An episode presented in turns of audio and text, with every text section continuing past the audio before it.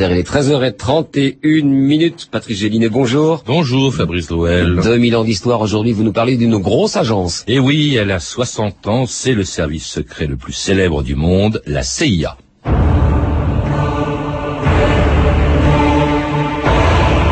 We're the Central Intelligence Agency, looking for very special people to train for a career with us. You may be one of them. If you are certain you qualify, call for a confidential interview.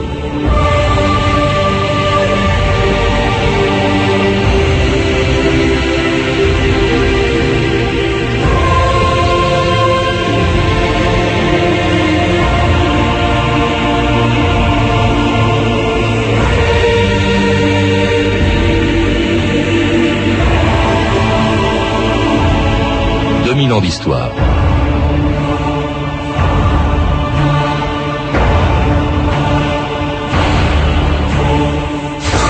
Nous sommes la CIA à la recherche de gens hors du commun pour travailler avec nous. Vous pouvez être l'un d'entre eux. Dans les années 50, au début de la guerre froide, sur toutes les radios des États-Unis, on pouvait entendre ce message de l'agence de renseignement la plus célèbre du monde.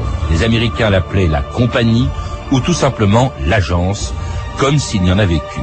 Depuis sa création il y a 60 ans, l'agence centrale de renseignement, la CIA, est devenue un instrument essentiel de la politique des États-Unis. Depuis qu'en 1947, le chef des services secrets américains, l'OSS, avait convaincu le président Truman de créer une nouvelle agence de renseignement pour faire face aux dangers que représentait désormais le nouvel adversaire des États-Unis. Les soviétiques sans ouvrir le feu ont pris le contrôle de la moitié du monde. Et bientôt on les aura sur le dos. Ils seront à nos portes en un rien de temps, vous verrez. J'ai parlé au président du besoin urgent de créer un service de renseignement à l'étranger qui ferait en temps de paix ce que l'OSS a fait pendant la guerre. Et vous serez chargé de la division C, les opérations spéciales sous les seuls ordres du directeur. Ça ne concernerait que l'étranger, naturellement. Opérations subversives, collecte de renseignements et analyse. Messieurs, à CIA. Peu importe ce qu'on vous dira, vous ne pourrez faire confiance à personne. Il ne s'agit ni de dévouement ni de loyauté, mais de foi en ce que nous faisons. C'était un extrait de l'excellent film de Robert De Niro, Raison d'État, qui rappelle la naissance de la CIA en 1947. Catherine Durandin, bonjour. Bonjour. Vous venez d'écrire vous-même un livre sur la CIA, qui est né donc, euh, on le rappelle, il y a 60 ans seulement, seulement parce que les États-Unis ont mis beaucoup plus de temps à se doter d'un service secret que d'autres grandes puissances. Pourquoi ce refus, au fond, de faire de l'espionnage? Je crois qu'il y, y a deux choses. La première, c'est qu'il y a eu un service secret euh, mis tardivement en place en 42, ce qui est tard euh, pendant la Seconde Guerre mondiale, service américain. Et puis, il y a une réticence euh, depuis euh, 1919, depuis la fin de la Première Guerre mondiale, à faire soit de la propagande en faveur de la guerre contre un ennemi, notamment contre l'Allemagne pour l'entre-deux-guerres, soit à sortir de la transparence. Et il a fallu euh, une énergie euh, extrêmement grande euh, des conseillers du président Truman, qui n'a pas de vision globale du monde, lui, euh, des conseillers comme Marshall, notamment le général Marshall, pour faire accepter l'idée d'une nouvelle guerre. Et donc, s'il y a une nouvelle guerre, il y a une légitimité pour un nouveau service de renseignement. C'est-à-dire, on passe d'une guerre à l'autre. On passe de la guerre contre le nazisme à la guerre contre le communisme. Alors, pourquoi pas un service de renseignement à ce moment-là? Oui, parce que la première, vous avez évoqué l'OSS, qui était la première organisation de renseignement créée après Pearl Harbor, surpris par euh, l'attaque japonaise. Les Américains créent donc, mais uniquement pour la guerre contre le Japon. Puis l'Allemagne, l'OSS, et c'est d'ailleurs son patron, le, le, le, le général Donovan, qui pousse Truman à créer donc la CIA dans la perspective de cette nouvelle guerre dont vous parlez. C'est en faisant la guerre froide. La CIA, c'est un produit de la guerre froide, Catherine Durandin. C'est tout à fait un produit de la guerre froide. Et euh, Donovan, pendant la Seconde Guerre, donc contre l'Allemagne, euh, contre l'Italie, contre le nazisme, le fascisme, avait consulté longuement, avait été entendu longuement par Churchill. Et je crois que cette arti- articulation est intéressante parce que Churchill est un des premiers, en 1946, dans le Missouri, dans une petite université, euh, un campus adorable et minuscule campus, à avoir déclaré un rideau de fer est tombé euh, sur l'Europe, nous sommes entrés dans la guerre froide. Et c'est à ce moment-là que Truman va dire, OK, euh, pragmatiquement, on cesse de bavasser avec les soviets. Et tout se met en place, le discours du containment, c'est-à-dire contenir l'expansion du communisme, le plan Marshall en juin, la CIA en février 47. la CIA placée sous l'autorité directe du président des États-Unis et qui, à la différence du FBI, pardon, travaillait à l'extérieur du territoire américain et particulièrement dans les pays communistes, bien sûr, où en 1960, un avion espion américain U-2, piloté par Gary Powers, s'était abattu au-dessus du territoire soviétique. Une atmosphère de véritable suspense a régné aujourd'hui au Soviet suprême de l'URSS lorsque M. Khrushchev révélation sur l'avion américain qui a violé l'espace aérien soviétique le 1er mai dernier et fut abattu par une fusée soviétique. Qu'a dit M. Khrushchev Que cet avion faisait délibérément de l'espionnage au-dessus du territoire soviétique et que la thèse du département d'État américain, selon laquelle il s'agissait d'un avion météorologique qui avait perdu sa route, était plus que ridicule? Le pilote, au moment de son arrestation, avait sur lui trois montres en or, six alliances de femmes 7500 roubles, ainsi qu'un revolver silencieux, bref, tout l'arsenal qu'un homme investi de mission spéciale peut avoir sur lui. In the stately hall of columns, 1960 was the year when young Francis Gary Powers stood before the Russian bear. They were trying him for spying, or the Soviets he flew in the famous plane U-2.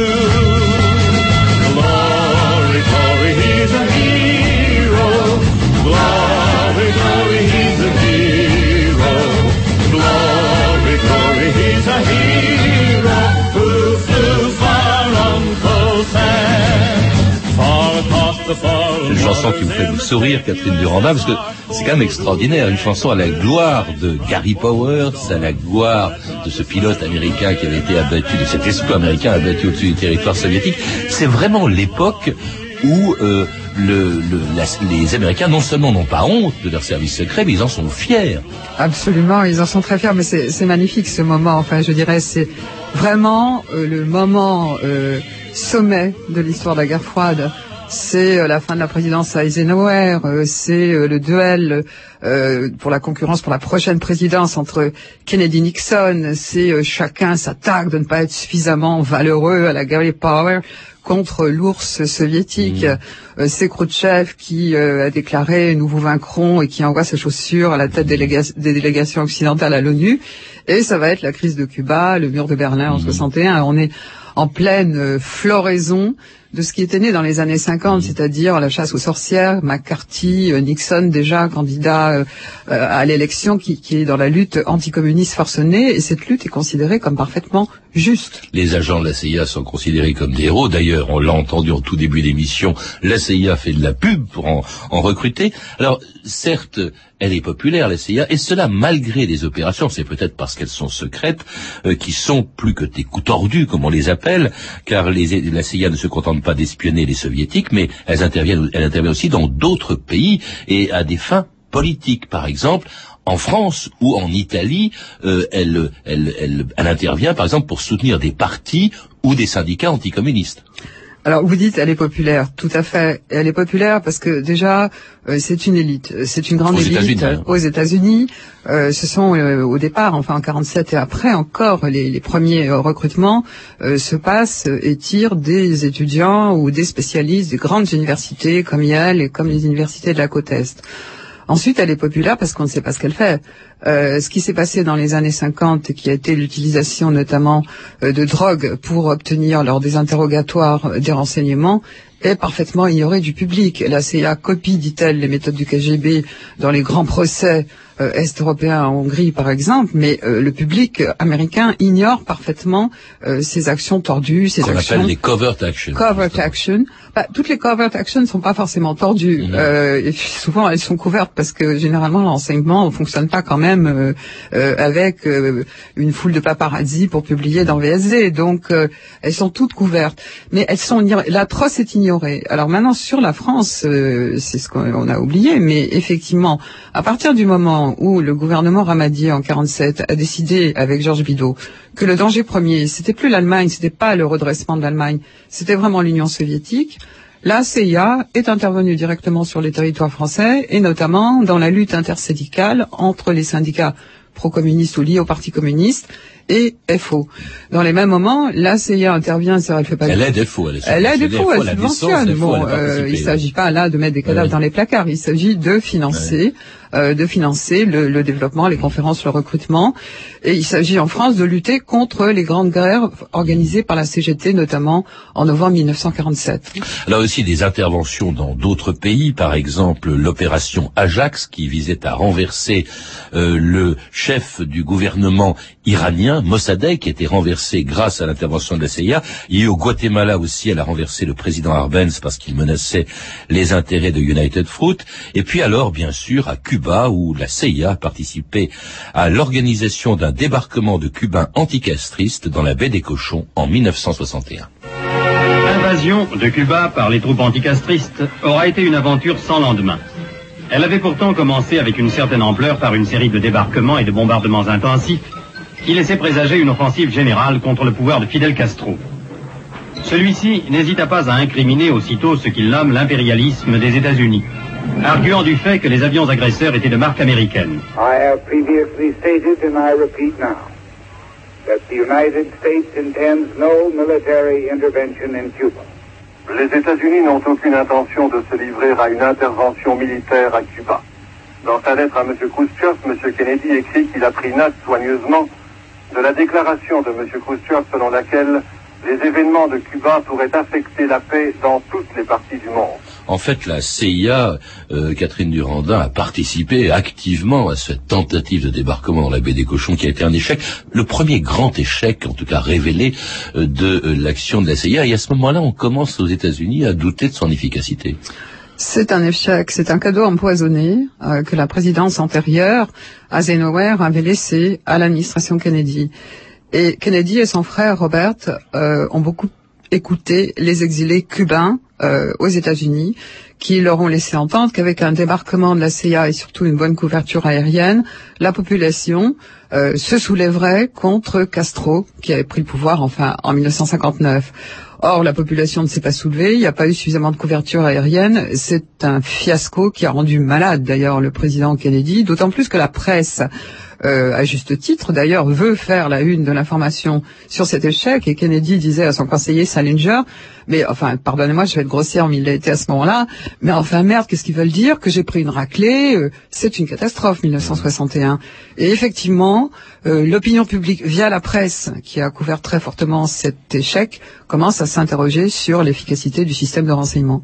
Dans des pays qui sont très importants pour les États-Unis et donc par conséquent pour la CIA, il y a Cuba qui était un peu une épine dans le pied en permanence de la CIA. Ils ont même tenté vainement de euh, d'assassiner Castro. Ah oui, 30 il y a reprises, aussi je crois. il y a aussi son rôle énorme dans la chute d'Allende au Chili.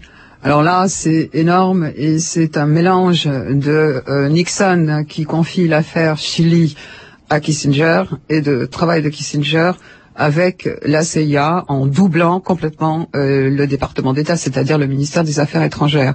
Effectivement, avec des mercenaires et avec une partie euh, de l'armée chilienne, la CIA a réussi le renversement d'Allende en 1973 et l'installation de Pinochet, puis le soutien à Pinochet, puisque en 1976, si mes souvenirs sont bons, Kissinger se rend euh, au Chili et dans une conversation très privée mais qui a été dévoilée ensuite et qui est connue maintenant, euh, déclare vous avez toute notre sympathie. C'était en 76, c'est-à-dire dans les moments les plus durs et les plus euh, policiers euh, du système Pinochet. Alors il y a aussi des tentatives d'assassinat. J'ai évoqué euh, celui de des tentatives sur Castro, sur Lumumba au Congo également, qui est une cible de la CIA. Évidemment, elle intervient beaucoup au Vietnam. C'est ce qu'on appelle l'opération Phoenix, hein, qui a visé bien sûr des euh, Vietnamiens favorables au Viet Cong.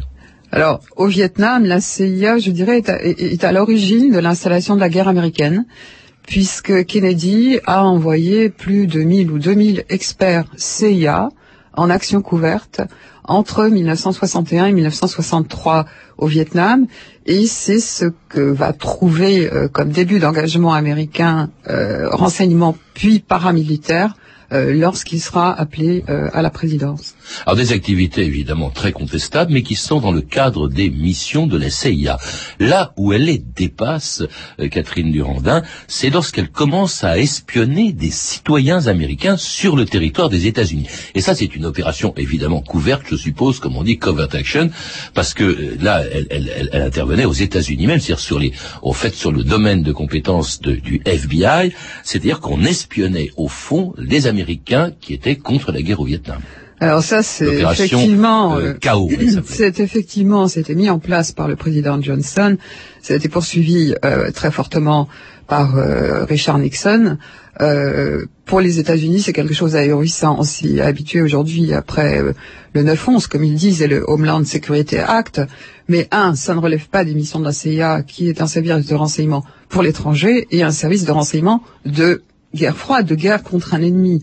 Considérer qu'un citoyen américain peut être une cinquième colonne infiltrée, euh, c'était à l'époque euh, euh, vertigineux et, et, très mal reçu.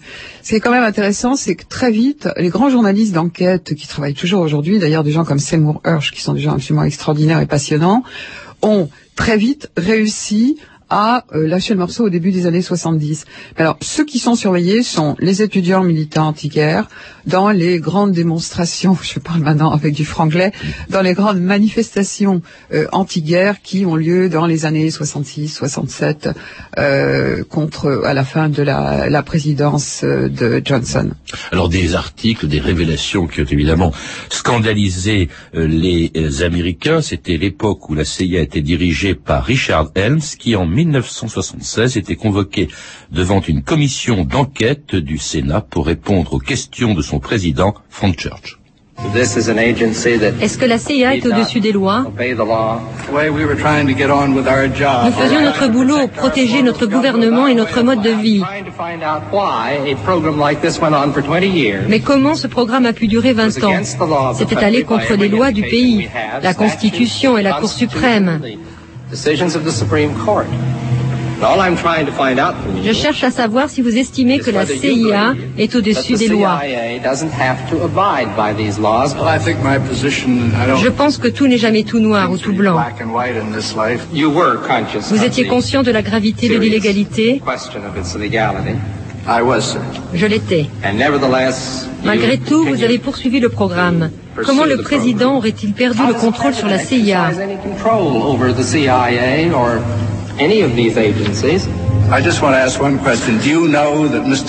vous pensez que M. Nixon n'était pas au courant de cette opération? Demandez au président Nixon s'il savait et inculpez-moi. Je suis désolé si j'ai commis une erreur. Extraordinaire cette audition du directeur de la CIA, Helms, traité comme un malfaiteur par une commission d'enquête du Congrès, Catherine Duranda. C'est assez extraordinaire, euh, même quand on connaît l'histoire, quand on connaît la mise en place dans ces années 75, dans l'année 75, euh, de commissions et au Sénat et au Congrès qui sont là pour enquêter sur les agissements de la CIA depuis les années 1950. Je trouve qu'à l'audition de ce témoignage, on est très euh, bouleversé parce que d'un côté, il y a le job, le boulot à faire, qui peut être le sale boulot, c'est ce que dit Richard Helms. De l'autre, il y a la loi, le respect de la loi. Et le problème pour la CIA, c'est jusqu'où peut-elle euh, ne pas outrepasser la loi mm. et tomber dans les covert action ou dans les coups tordus. Euh, ça a été un moment euh, effroyable pour la CIA que l'action de ce comité Church Church avait lui-même des ambitions politiques parce que tout n'est pas ni noir ni blanc. si Church poursuit avec une telle énergie, c'est certes parce qu'il a une profonde éthique, mais c'est aussi parce qu'il a des ambitions présidentielles. Il a des ambitions présidentielles lui-même, donc il souhaite faire chuter les hommes de Nixon, ce qui était le cas de Richard Helms. Mais ce qu'il faut dire aussi, c'est que euh, bon, ils sont devant cette commission. Pour nous, c'est un peu vertigineux parce que je vois, je vois mal le directeur de la DGSE euh, passer publiquement, euh, transmis sur toutes les, chaînes de télévision, euh, à répondre de ses actions. Mais en même temps, ces gens sont quand même euh, dans l'impunité puisque Helms a pu ensuite poursuivre une carrière de consultant juridique sans problème. En tout cas, ça a ruiné la popularité de la de la CIA, d'autant plus que elle fait preuve à nouveau d'incompétence, elle ne prévoit pas du tout la guerre du Kippour en 73, ni même la chute du mur de Berlin. Or, ça aussi c'est un tournant. La CIA a été créée en début de guerre froide contre l'URSS, plus d'URSS, plus d'ennemis, et ça, ça va modifier beaucoup de choses. D'abord, ça va entraîner une réduction drastique de ses crédits, et puis surtout, contre qui est-elle dirigée si elle subsiste? C'est un directeur de la CIA, James Woolsey, qui, devenu directeur en 93, euh, disait Nous avons combattu un gros dragon pendant 45 ans, nous l'avons tué, puis nous nous sommes retrouvés dans une jungle pleine de serpents venimeux. Alors les serpents venimeux, c'est les nouvelles menaces, les nouveaux pays, les nouvelles cibles de la CIA et des États-Unis. Oui, tout à fait. Je voudrais dire deux mots quand même sur le personnage. C'est quelqu'un qui a été très mécontent euh, en tant que directeur de la CIA de l'administration euh, de l'administration Clinton et qui a laissé parfois euh, des messages tous azimuts extrêmement critiques quant à la présidence Clinton, au, mandat Clinton au pluriel et quant à ce qu'il pouvait ou ne pouvait pas faire au, niveau de la, la, direction de la CIA.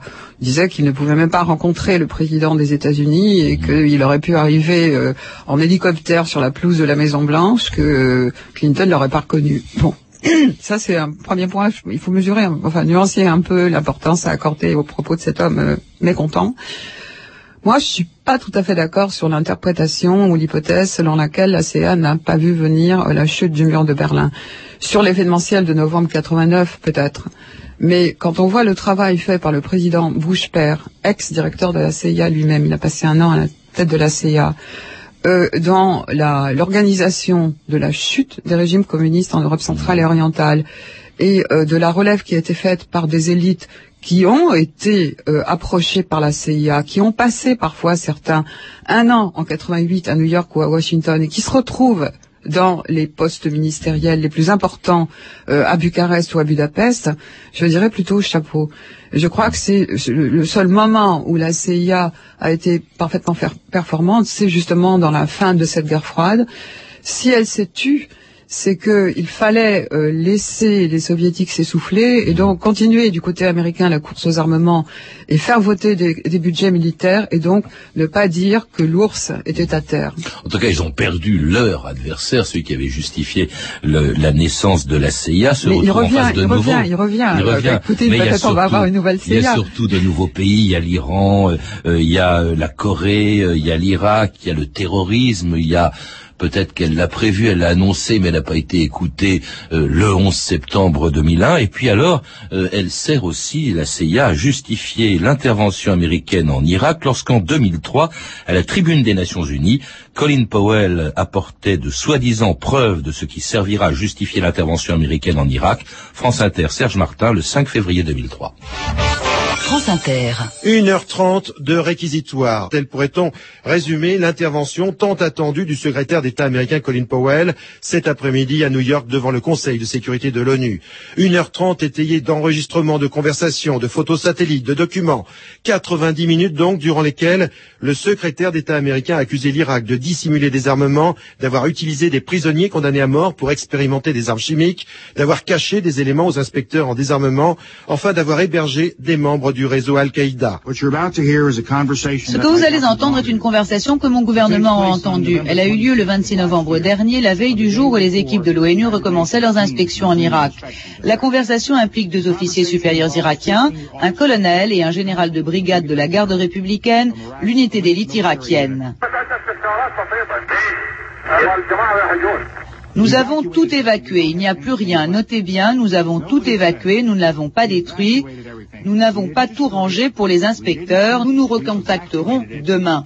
Et c'était une des preuves que Colin Powell apportait à l'ONU pour justifier l'intervention américaine à l'ONU. Des preuves fabriquées. Tout était faux. On l'a su après. Pas d'armes bactériologiques, pas d'armes nucléaires, pas de lien avec Al-Qaïda. Alors, est-ce que ces renseignements ou pseudo-renseignements étaient fournis par la CIA euh, qui ont permis justement cette intervention? Parce que ça voudrait dire qu'au lieu de chercher des renseignements, euh, Catherine Durandin, la CIA en fabrique à des fins La CIA répond à une demande politique. Et effectivement, la CIA a travaillé à la construction de ce scénario pour une mise en guerre que souhaitaient les Américains, et c'est dramatique.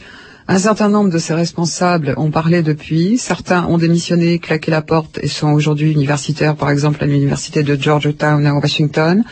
Je crois que c'est un des moments les plus tragiques, je pèse mes mots, de l'histoire de la CIA, mais aussi de l'histoire des États-Unis que euh, cette mise en scène avec Colin Powell, qui était respecté après la première guerre du Golfe, et George Tenet, qui est tout de même directeur de la CIA et qui était présent euh, à l'ONU. Euh, oui, oui, cette mise en scène à l'ONU, d'avoir George Tenet qui est aux côtés de Colin Powell et qui fait plonger la CIA euh, en acceptant de cautionner ce qui a été un mensonge d'État.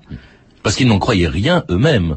Euh, on a, on a enfin, presque manipulé au fond euh, des renseignements que fournissait la CIA en en rajoutant des tonnes pour justifier la guerre. Alors il y a eu euh, parmi la, la, quête de ces renseignements pour justifier la guerre de, gros enfin, de grosses études faites par les services de Donald Rumsfeld au Pentagone, qui était à l'époque au directeur du, le directeur du Pentagone, et qui travaille avec ces services parallèlement à la CIA.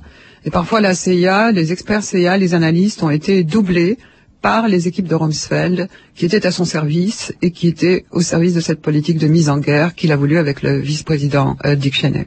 Est-ce que c'est pas de nature au fond à critiquer comme c'est de plus en plus le cas, Catherine Durandin, non seulement l'organisation, non seulement les méthodes, on n'a pas parlé aussi de l'emploi de la torture hein, quand même, euh, mais aussi l'existence même de la CIA. Alors l'existence, euh, elle est mise en cause, oui, par les méthodes, mais je me demande s'il y a des services de renseignement qui ont des méthodes euh, propres. C'est un peu cynique ce que je dis, donc je crois pas que ça soit l'élément déterminant pour voir chuter la CIA. L'élément déterminant, c'est une question budgétaire, une question de priorité. Aujourd'hui, la priorité, ça date déjà depuis plusieurs décennies, va à la technologie contre le renseignement humain et à la technologie, notamment par satellite, radar, etc. Donc les budgets les plus importants ne sont pas du tout ceux de la CIA. On dit que c'est beaucoup ça qui explique d'ailleurs, non pas l'imprévoyance, mais l'impuissance des États-Unis devant la menace du, terrorisme. C'est qu'on ne peut pas repérer par satellite les intentions, par exemple, d'un Mohamed Atta détournant un avion pour, euh, pour, euh, pour, se, pour se jeter sur le World Trade Center. Et puis, il y a un autre problème, c'est l'articulation des services de renseignement entre l'intérieur et l'extérieur. Et une des raisons de l'échec des États-Unis à prévenir le 9-11, ça a été la compétition, la concurrence euh, entre le renseignement intérieur, le, FBI, et le renseignement extérieur, la CIA. Parce que euh, les terroristes qui se sont lancés contre les Twin Towers euh, à New York étaient sur le terrain américain depuis plusieurs mois et normalement relevaient du FBI. Donc on est aussi dans ce problème-là qui est euh, la bureaucratie, le poids de la bureaucratie et l'impossibilité à avoir une, une harmonie euh, de l'information. Est-ce qu'on ne critique pas la CIA aussi parce que par nature ses succès restent secrets alors que bien entendu ses échecs sont rendus publics? Les échecs sont patents, flagrants. Euh, le 9-11 restera une marque noire dans l'histoire de la CIA.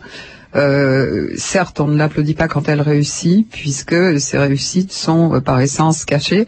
Donc, il faut lire après euh, les mémoires d'ex-agents de la CA comme Robert Baer, qui est plutôt lui, Robert Baer, qui lui est plutôt pessimiste. Et si on pouvait comparer le film de De Niro que vous évoquiez au départ de l'émission et le film tiré du, des mémoires de Robert Baer, Syriana, on voit d'un côté un agent splendide, magnifique, plein d'éthique au début des années 50 et à la fin de l'histoire, avec Syriana, un agent euh, lamentable euh, qui intègre bien, enfin exprime bien l'état des lieux actuels. Merci Catherine Duranda. Je rappelle que vous êtes l'auteur des livres suivants. CIA, cinq années de colère, qui vient de paraître chez Armand Collin et qui porte sur les activités de la CIA ces dernières années. Et puis la CIA en guerre aux éditions Grancher. À lire également CIA, une histoire politique de Franck Daninos qui paraîtra demain aux éditions Talendier. Vous avez pu entendre un extrait du film Raison d'État de Robert De Niro, du documentaire CIA Guerre secrète de William Carell disponible en DVD chez Arte Vidéo, ainsi qu'une archive pâtée de 1961 issue du journal de votre année, disponible en DVD aux éditions Montparnasse. Vous pouvez retrouver, vous le savez, ces références par téléphone au 32 30, 34 centimes la minute ou sur le site franceinter.com. C'était 2000 ans d'histoire. À la technique, Elisabeth Collet, Michel Thomas, documentation archivina Emmanuel Fournier, Claire Destacan et Catherine une réalisation de Anne Kobilac. Demain, dans notre émission la veille de la Coupe du Monde, vous n'y échapperez pas, une histoire du rugby. Musica Nuda live à FIP, ou quand la voix de Petra Magoni fusionne avec la contrebasse de Ferruccio Spinetti. Musica Nuda revisite les standards du rock et de la musique italienne dans un live à FIP inoubliable. Musica Nuda live à FIP, une coédition Radio France. Dans quelques instants, Mathieu Vidal et sa tête au carré, mais tout de suite sur France Inter, il est exactement 14 heures.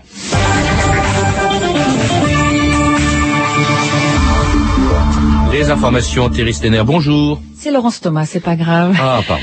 Optimiste, Christine Lagarde, la ministre de l'économie, estime qu'il n'y a pas lieu de réviser à la baisse la prévision de croissance de la France pour 2007, chiffre actuellement à 2,25%. Le pronostic annoncé ce matin par l'OCDE est nettement plus pessimiste, seulement 1,8%. Dans la famille Chirac, je voudrais la fille, la juge d'instruction Xavier Simeoni s'intéresse à l'emploi qu'occupait Claude Chirac du temps où son père était maire de la ville de Paris. Selon le magazine Le Point, Claude Chirac aurait été convoqué par la magistrate, mais le procureur de Paris n'a pas été en mesure de confirmer cette information. Dans cette affaire des chargés de mission de la mairie de Paris, 20 personnes au total sont mises en examen et Jacques Chirac lui-même pourrait être